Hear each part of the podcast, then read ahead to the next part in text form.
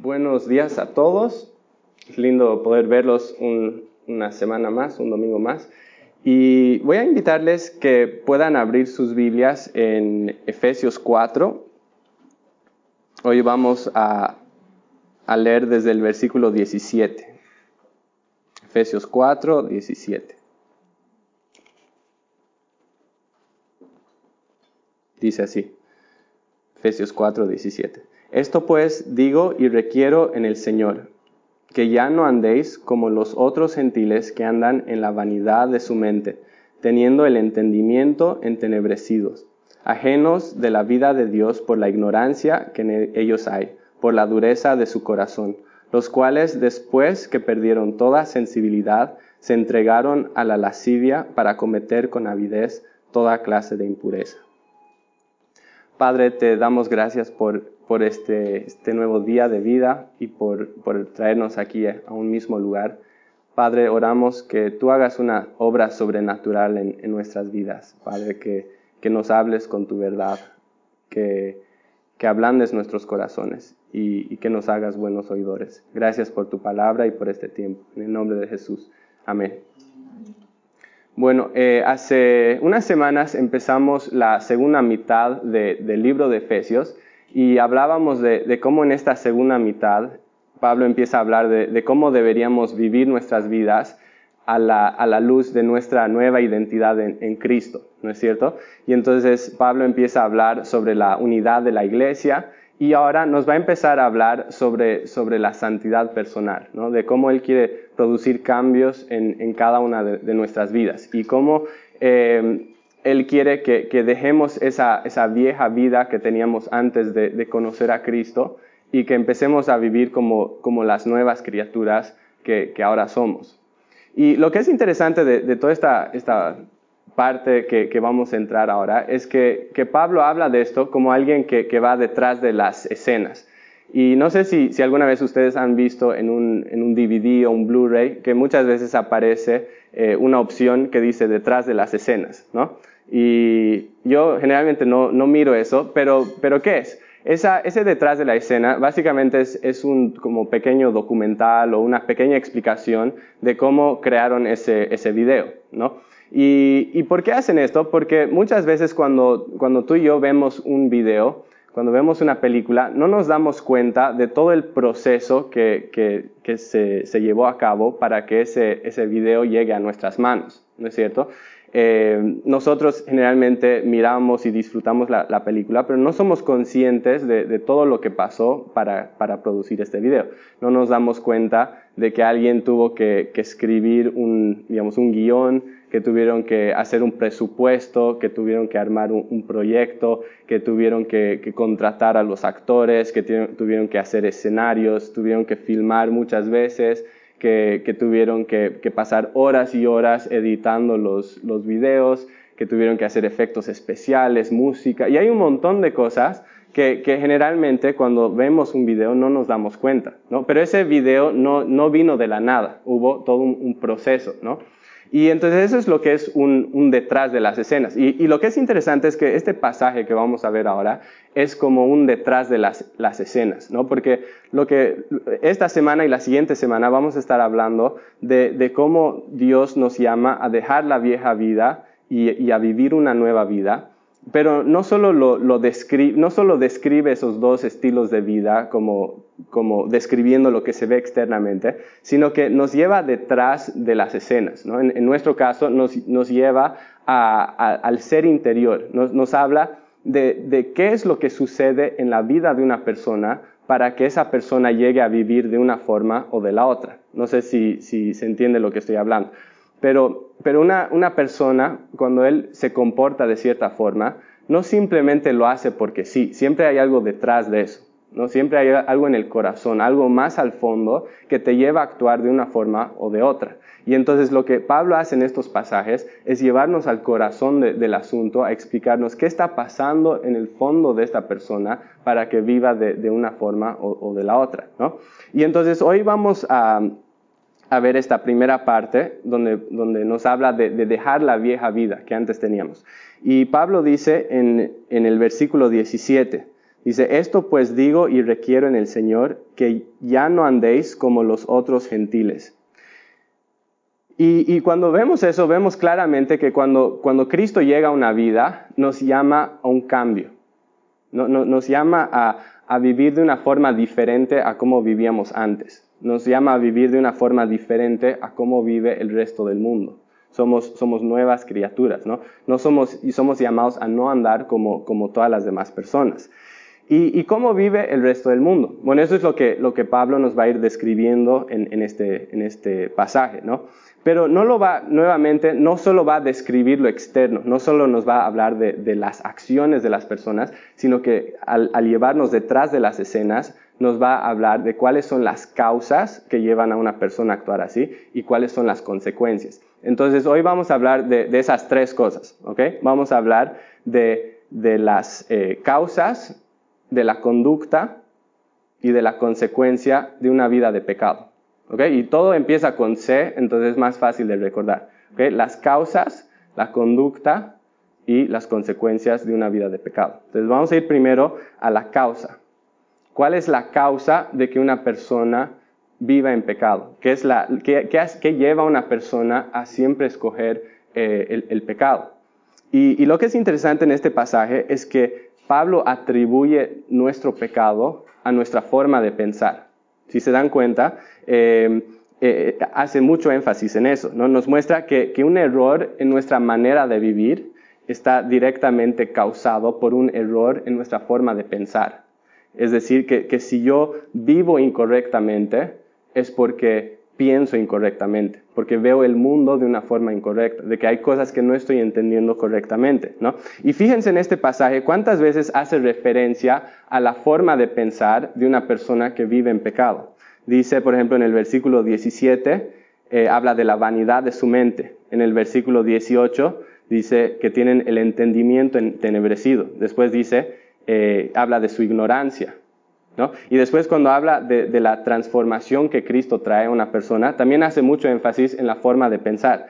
Dice, habla en el versículo 20 de aprender a Cristo, en el versículo 21 a ser enseñados por Él, en el versículo 23 a ser renovados en el espíritu de su mente.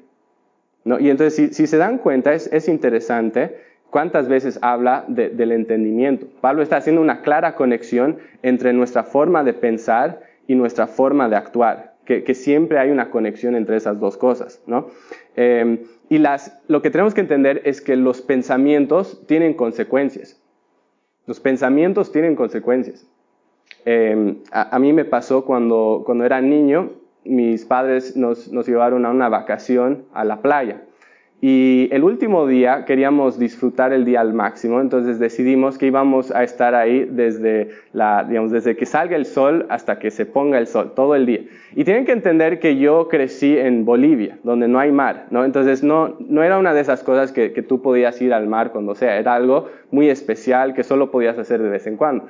Entonces íbamos a pasar todo el día ahí para, para aprovechar bien. Y me acuerdo que que antes de ir allá, mi, mi madre me, me, dijo que me ponga bloqueador solar. Y yo, la verdad, no quería hacerlo. ¿no? Uno, porque me daba, eh, me daba mucha pereza, pero dos, porque en mi mente el bloqueador solar no servía para nada. Era, era como uno de esos productos que tú compras, que la, que la gente se pone simplemente porque alguna vez alguien les dijo que el bloqueador solar funciona, pero que en realidad no servía de nada. Y entonces lo que yo hice fue ponerme el bloqueador así como bien a la rápida en algunas partes de mi cuerpo, pero no, no me lo puse bien a todo el cuerpo, ¿no? Y en especial no me lo puse a la cara, porque la cara es, es la parte que más cuesta ponerse bloqueador, ¿no? Y entonces fuimos, disfrutamos la, la, el, el día, ¿no? Y nunca me puse bloqueador porque según yo, el bloqueador no servía y porque me daba pereza, ¿no? Y qué sorpresa me llevé el día siguiente cuando descubrí que mi teoría era falsa. ¿no? Cuando todas las personas que se pusieron bloqueador estaban perfectamente bien y las personas que no se pusieron bloqueador, es decir, yo, tenía la cara tan quemada que no podía ni siquiera abrir mis ojos. Era grave. Ahora, ¿qué estoy tratando de mostrar con esto? Que, que los pensamientos tienen consecuencias.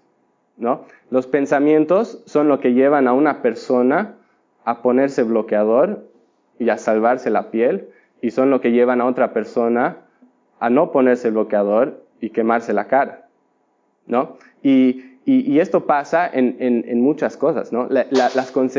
los pensamientos tienen, tienen consecuencias, ¿no? Y, pensar incorrectamente acerca de algo nos lleva a actuar incorrectamente y a tener que sufrir las consecuencias, ¿no? Y, si eso pasa en, algo tan simple como ponerse bloqueador, cuánto más cuando mi, mi forma de ver el mundo entero está mal. ¿no? Si, si, por algo tan ridículo como bloqueador solar puede pasar eso, ¿cuánto más cuando todo lo que, todo mi, mi cosmovisión, mi forma de ver el mundo es errado?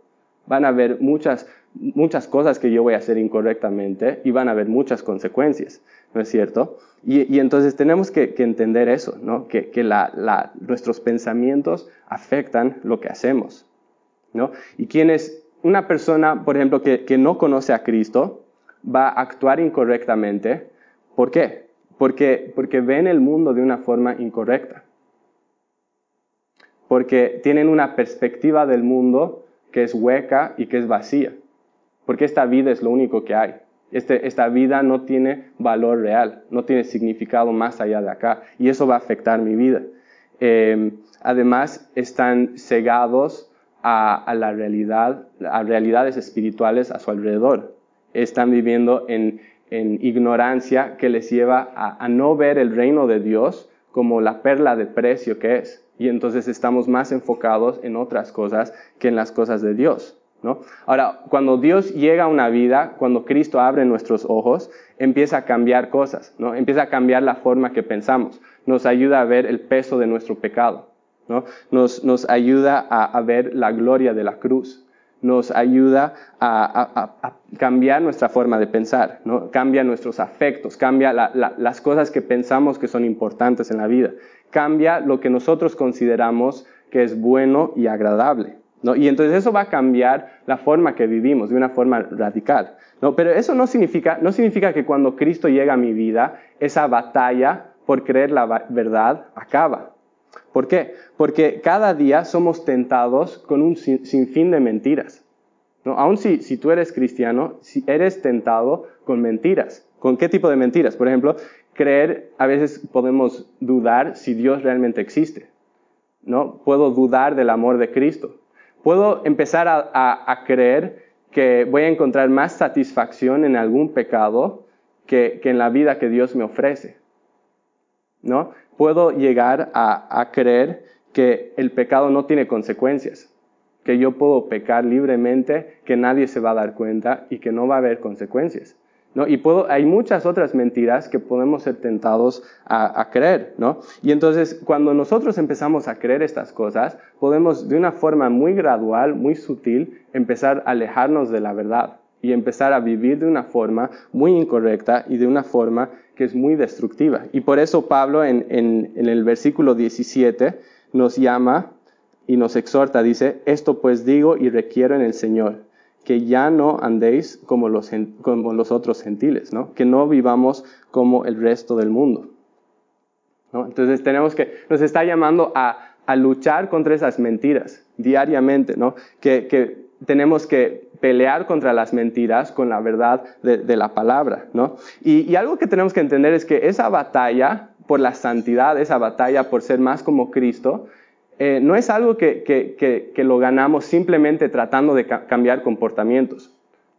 Porque muchas veces hay esa idea de que Jesús me pide hacer algo y yo no lo quiero hacer, pero me voy a esforzar por hacerlo aunque no quiero hacerlo, ¿no? Y que la vida cristiana consiste en no hacer cosas que quiero hacer y hacer cosas que no quiero hacer. Y muchas veces tenemos esa idea, pero eso es incorrecto. La verdadera batalla por ser más como Cristo es una batalla de, entender la verdad, de ser transformado en mi mente, de entender que el camino de Cristo es mejor que el camino sin Él, ¿no? Que, que, cuando realmente mi mente empieza a cambiar y cuando empiezo a entender eso, automáticamente mi comportamiento también va a ser transformado. ¿no? Pero es, es principalmente una batalla en, en, en la mente, ¿no? Y, y, entonces por eso es, es tan importante que, que, estemos pasando tiempo en la palabra, ¿no? Porque esa es la forma que Dios nos va a transformar, que nos va a hablar la verdad. Que cuando nosotros estamos pasando tiempo en la palabra, es que el Espíritu Santo va a transformar nuestra forma de pensar y que van a cambiar nuestras acciones, ¿no? Y, algo muy importante en todo esto es entender que, Dios me, ve como responsable si vivo en ignorancia espiritual o si vivo con mentiras en la cabeza. Que Él me ve como responsable de eso. ¿Y, por qué es importante entender, esto? Porque muchas veces podemos pensar en la ignorancia espiritual como algo que simplemente se da, ¿no? Como que algo que, sucede, que yo no tengo control sobre eso y, que, si estoy viviendo en ignorancia no debería ser juzgado por eso, que no, no debería ser culpable por eso. Pero en realidad Dios no piensa así. ¿Y saben por qué? Porque, bueno, antes de explicar por qué.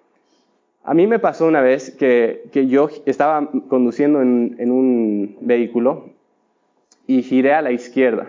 Y justo había un policía y me vio y me dio una, multa, ¿no? Y yo la verdad no sabía que no se podía girar ahí. No, no sabía. Había un letrero, pero yo no lo vi. Honestamente, no, no, no sabía que no podía hacer eso, ¿no? Y entonces yo sentía que eso era, era injusto, ¿no? Porque en mi, sentía que mi ignorancia me daba como, como, como que justificaba mi falta, ¿no? Y, y, tal vez a veces pensamos así con las cosas de Dios, ¿no? Pensamos que, que de cierta forma mi ignorancia espiritual debería ser que yo no sea culpable delante de Dios. Pero lo que es fascinante en este pasaje es que, que Dios no ve nuestra ignorancia de esa forma, que Él nos ve culpable de nuestra ignorancia. ¿Y saben por qué? Porque Él muestra en el versículo 18 que la raíz de nuestra ignorancia es la dureza del corazón.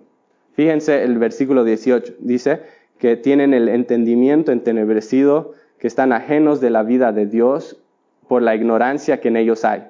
¿Y cuál es la siguiente frase? Por la dureza de su corazón. Por la dureza de su corazón. Y es por eso que Dios nos ve culpables por nuestra ignorancia de Él. ¿No? Porque porque cuando yo soy ignorante de Dios, no es tanto un asunto mental, sino un asunto moral. Es decir, que cuando una persona no, es, no conoce del Señor, no es tanto un problema de que no hay suficientes evidencias y no es tanto un problema de que no tiene la capacidad mental para entenderlo, sino más bien que no le interesa. Y para Dios eso es, un asunto muy serio, ¿no?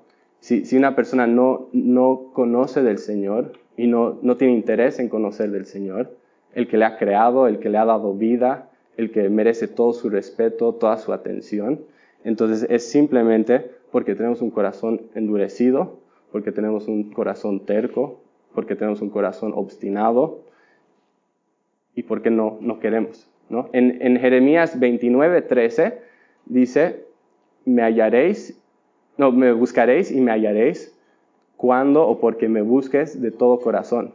Y eso significa que si una persona no encuentra a Dios, es porque no está buscando. Si una persona no encuentra a Dios, es porque no está buscando. Entonces, ¿de quién es la culpa? No es la culpa de Dios, es la culpa de uno mismo. Y por eso somos culpables de nuestra ignorancia de Dios. ¿no? Y entonces pensando en, toda esta primera parte, que es, la más larga, las otras van a ser un poco más breves, eh, pero, es importante entender ¿no? que, nuestra forma de pensar afecta a nuestra forma de actuar. Y por eso es tan importante que nos esforcemos por conocer y por creer la verdad. Y, y que Dios nos, va, nos, nos ve como responsables de, de, conocerlo a Él. ¿okay? Entonces, todo eso estamos hablando de, la causa de, de, una vida de pecado. Ahora vamos a ir a, la siguiente, que es la conducta. Que si una persona no está, eh, no está buscando crecer en su conocimiento del Señor, no está buscando del Señor, eso va a afectar negativamente su conducta. Y en el versículo 19, fíjense que dice, Dice, los cuales, después que perdieron toda sensibilidad, se entregaron a la lascivia para cometer con avidez toda clase de impureza. Hay, muchas cosas de las cuales se, podría, podríamos hablar aquí en cuanto a la, conducta de una persona que está viviendo en, pecado. Pero eh, una de las cosas más importantes aquí es, este concepto de perder la sensibilidad. ¿A qué se refiere con esto? A que perdieron la, la sensibilidad. Se refiere a que mientras más cedemos al pecado, más fácil es ceder la siguiente vez. ¿No? Que mientras más cedes, es más fácil ceder en un tiempo posterior. Que el, pecado tiene una forma de, cauterizar nuestra conciencia, ¿no? de, hacernos insensibles. Y, un, claro ejemplo de esto es eh, algo que, muchas veces describen las personas que, están luchando con la impureza sexual. ¿no? Que la, primera vez que, tal vez entran al Internet a mirar imágenes, eh, sienten, sienten culpa de eso, ¿no? Sienten que, que, que es algo que, realmente les, les, afecta, les molesta, ¿no? Pero después uno continúa haciendo eso y ¿qué pasa? Con el tiempo ya, no, ya se vuelve algo habitual, ¿no? Esa, esa culpa que antes sentía, ese, esa incomodidad, se va perdiendo, ¿no? Y entonces la persona está lista para algo un poco más fuerte, ¿no? Y entonces cada vez está, está metiéndose más en, una cosa como esa y cada vez la conciencia le molesta menos y menos hasta que por fin eh, una persona pierde toda sensibilidad hacia eso, ¿no? Y puede incluso hacer cosas delante de otras personas y ni siquiera sentir vergüenza. ¿No? Y entonces es, es, ese proceso de perder la sensibilidad. ¿no? Y ahora estoy hablando de, impureza sexual, eso mismo se puede dar en muchos otros tipos de, pecado, ¿no? pero es esa idea de que, de que dejamos de sufrir, dejamos de sentir dolor, dejamos de, de sentir incomodidad ante nuestro pecado, nos volvemos insensibles. Una persona una vez dijo que si tú vives en un cementerio, tarde o temprano vas a dejar de llorar cuando las personas mueren. ¿no? Porque se vuelve algo habitual. Y lo mismo sucede cuando yo estoy viviendo cómodamente con el pecado. Que, mientras más yo vivo cómodamente con eso, más y más voy a perder la, sensibilidad hacia eso. El versículo 19 continúa y, habla de que a medida que perdemos esa sensibilidad, las personas se entregan a la lascivia. ¿Y qué es la lascivia? Básicamente, generalmente cuando pensamos en lascivia, pensamos en deseo sexual. Pero en realidad la, palabra aquí, eh, que, en griego es aselgeia, ¿no? Y a significa no, selges significa eh, contención. ¿Okay? Entonces la, idea acá es de una persona sin, eh, que, no tiene contención, una persona sin límites, una persona que, está viviendo sin restricción, que, no, que vive en desenfreno, que básicamente cualquier cosa que él siente que le va a traer placer, él va y lo hace.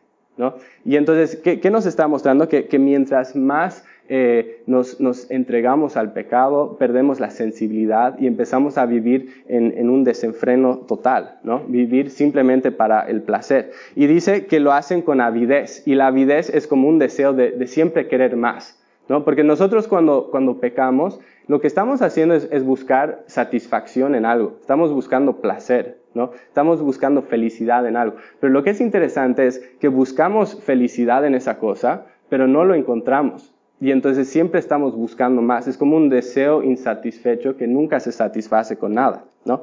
Y entonces yo quería preguntar, con, digamos, pensando en, esto que estamos diciendo, si, si esto de alguna forma describe tu vida, si en algún sentido esto describe tu vida, decir que, hay un sentido en que yo soy insensible ante el pecado. Es, para que cada uno de nosotros examinemos, no, no mirando a nadie más, sino mirándonos a nosotros mismos. ¿no? Andrés James mirándose a Andrés James, no mirando a nadie más. Tú mirándote a ti, no, no mirando a nadie más.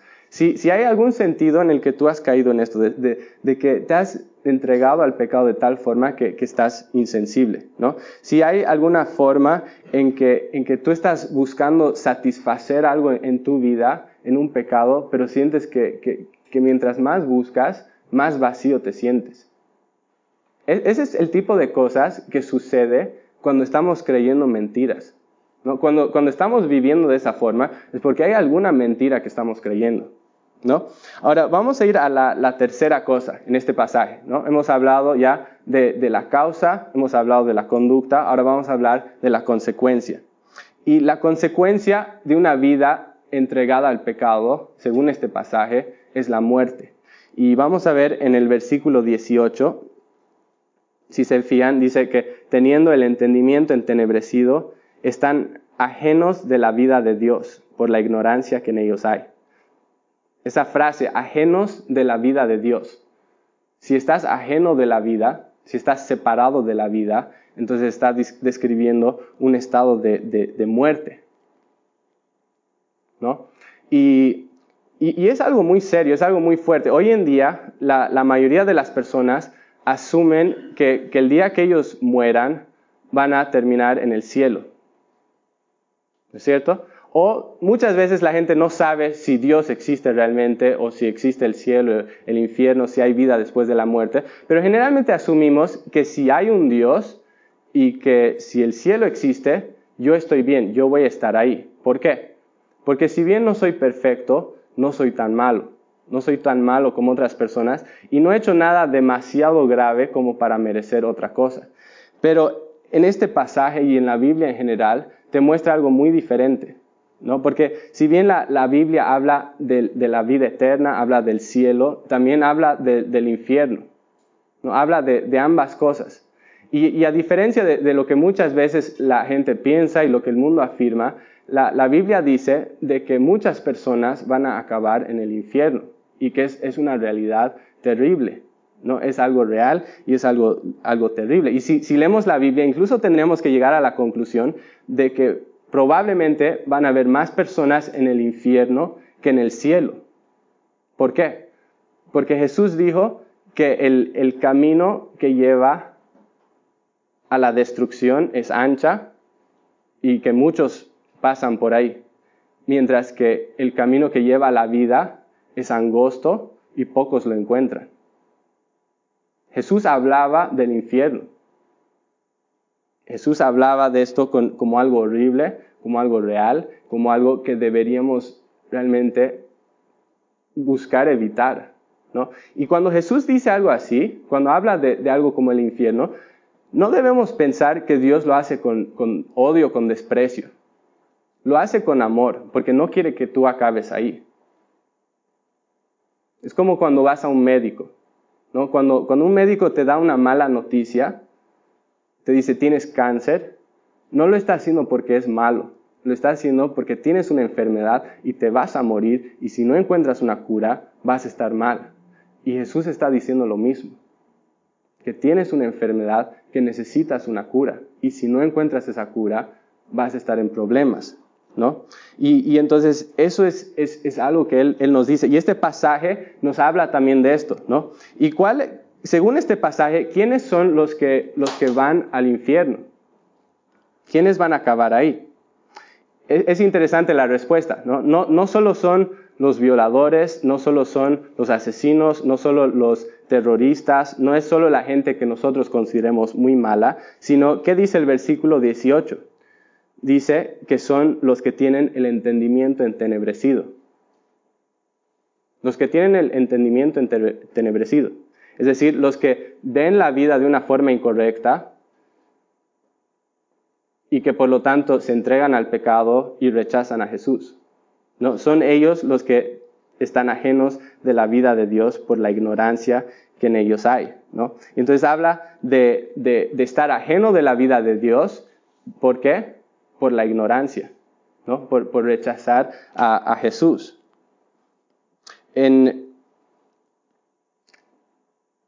algo que, tenemos que entender en, cuanto a esto es que el vivir en ignorancia acerca de Cristo tiene consecuencias no solo aquí en la tierra, sino que tiene consecuencias eternas. ¿No? Porque no solo, no solo me afecta aquí, sino que lleva a tormento eterno. Y, entonces es, muy peligroso rechazar a Cristo. ¿no? en, en los evangelios Jesús decía, yo soy el camino, la verdad y la vida, nadie llega al Padre sino por mí.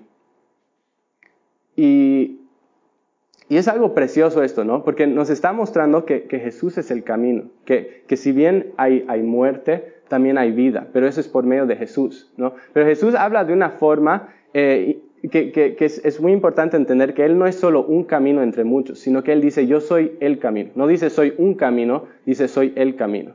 ¿no? Y, entonces por eso es tan peligroso rechazar a Cristo, porque si yo rechazo a Cristo, estoy rechazando al, único que realmente me puede salvar, el que realmente puede cambiar mi, realidad. ¿no?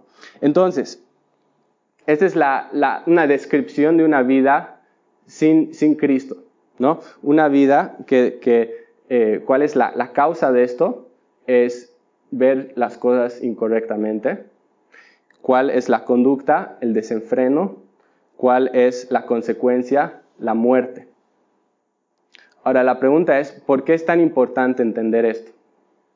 Y, es importante por dos razones principalmente. La, primera razón es que si, si, tú no conoces a Cristo esta, esta mañana, em, si has rechazado a, Jesús como el Señor de tu vida, no estás viviendo para Él, si, si em, estás viviendo entregado a, tu propio placer.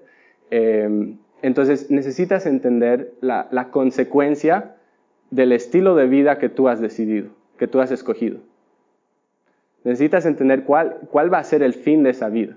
Y lo que este pasaje te, da a entender es que la, la, consecuencia es la muerte. ¿No? Y, entonces es, importante entender esto, de que no es algo no es algo para tomar con ligereza, ¿no? Es, algo serio, es algo real, ¿no? Y, es algo que deberíamos tomar en cuenta, ¿no? Pero, pero al mismo tiempo tenemos que, si me doy cuenta que yo estoy en esa categoría, tengo que entender la buena noticia, ¿no? Si no entiendo la mala noticia, la buena noticia no significa nada. Hay una buena noticia también, ¿no? ¿Qué es la buena noticia? La buena noticia es que Dios dice que Él no quiere que nadie se pierda que Dios te ama, que te ama tanto que Jesús vino a la tierra a morir en una cruz el castigo que tú y yo merecíamos. Esa es la buena noticia, que te ama, que quiere salvarte. Es algo precioso, Y, y te ofrece salvación de esa muerte, también te ofrece satisfacer tu vida en una forma que el pecado nunca podría satisfacerte, darte satisfacción real. Pero para que esto sea tuyo, es como un regalo. Si yo te ofrezco un regalo, necesitas aceptarlo. Si rechazas ese regalo, no es tuyo. Jesús te está ofreciendo un regalo y es el regalo de la salvación. ¿Cómo recibes este regalo? Por medio de la fe y el arrepentimiento. Es decir, yo estoy mal, estoy, estoy viviendo mi vida alejándome de Dios y ahora yo me voy a dar la vuelta, voy a correr hacia Jesús. Yo quiero que Jesús sea mi rey, que sea mi salvador. ¿no? Eso es fe y arrepentimiento, confiar en su sacrificio en la cruz. ¿no? Y, y, si, y, y, algo que es importante en, en, cuanto a esto es que Jesús no pide que tú seas perfecto para que vayas a Él. ¿no? Jesús te acepta con todo tu pecado, con todo tu, todas tus fallas, todo lo que tienes mal. Nunca dice, arregla tu vida y después puedes venir a mí. Te dice, ven como estás, yo te amo como estás, con todo lo que tienes, ven a mí y yo soy el que te voy a perdonar, yo soy el que te voy a limpiar, yo soy el que voy a cambiar tu realidad. ¿No? Es algo precioso y es una invitación que Jesús hace.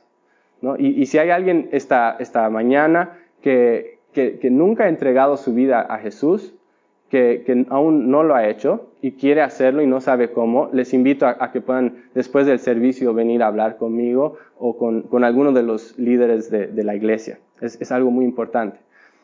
¿Ok? Pero hay, hay una segunda cosa, una segunda razón de por qué todo lo que hemos hablado es tan importante. Y es, es algo importante para ti y para mí si tú profesas fe en Jesús, si, si tú dices que eres cristiano. Eh, todo lo que, lo que hemos hablado es muy importante, porque si, si Pablo te, te, llama a no vivir como el mundo, ¿qué está sugiriendo? ¿Qué está dando a entender? Que, que cada uno de nosotros tenemos esa tendencia, que tenemos esa propensidad a, a, a empezar a vivir como el mundo, ¿no? De, de, de resbalar en nuestra fe, de, de empezar a, a volver a las costumbres de antes, ¿no? Si Él te dice que no vuelvas a eso es porque, porque sabe que tienes esa debilidad, ¿no? Y, y entonces todos los días, por ejemplo, nosotros somos bombardeados con mentiras, por todo lado. Mentiras por aquí, por allá. Prendes el televisor y hay un montón de mentiras, ¿no? Cuando caminas en la calle, hay mentiras en las publicidades, ¿no? Hay mentiras en, en redes sociales, hay mentiras en la música, hay mentiras en lo que la gente te dice, hay mentiras en tus propios pensamientos, hay mentiras por todo lado. Y si no, no somos cuidadosos, podemos empezar a creer esas mentiras. Y eso afecta a nuestras vidas. Nos afecta. ¿No? Y por eso es tan importante lo que, lo que dice acá, todo lo que hemos estado hablando, de que necesitamos batallar eso, ¿no? batallar las mentiras con la verdad, no dejar que esas mentiras empiecen a dominar nuestras vidas y que empiecen a, afectar la forma que vivamos, sino que realmente estemos saturados con la verdad de la palabra, que podamos abrir la palabra con la ayuda del Espíritu Santo y, empezar a ver la verdad, dejar que, la verdad del Evangelio transforme nuestras, nuestras vidas y nuestra forma de ser. Padre, te damos gracias por, por tu palabra y y, Señor, sabemos que, desde el, principio siempre hubo ese, engaño de, que desde el principio, Señor, la humanidad fue tentada a dudar de tu bondad, de, de dudar de quién eres, de creer mentiras, Señor. Y ese ha sido el, problema en, en, toda la historia, Señor, de que, de que hemos hemos creído esas mentiras. Y, oramos, Padre, que, realmente tú nos, nos, protejas de esto, Señor, que, que, tú nos ayudes a ver la verdad, Señor. Sabemos que, que tú eres el único que puede hacer esa obra en nuestras vidas, el único que puede abrir nuestros ojos, el único que, nos puede hacer ver la verdad, Señor. entonces oro que, hagas esa obra en, nuestras vidas, Señor. Y te agradecemos por, tu gracia, Señor, que aunque nosotros tal vez hemos caído muy lejos de ti, que tu gracia nos alcanza, que no hay ningún pecado tan grande que, que tú no puedas perdonar. Te agradecemos, Señor, porque tú eres un Dios bueno y un Dios lleno de gracia. Te damos gracias, Señor, por, por este tiempo. En el nombre de Jesús. Amén.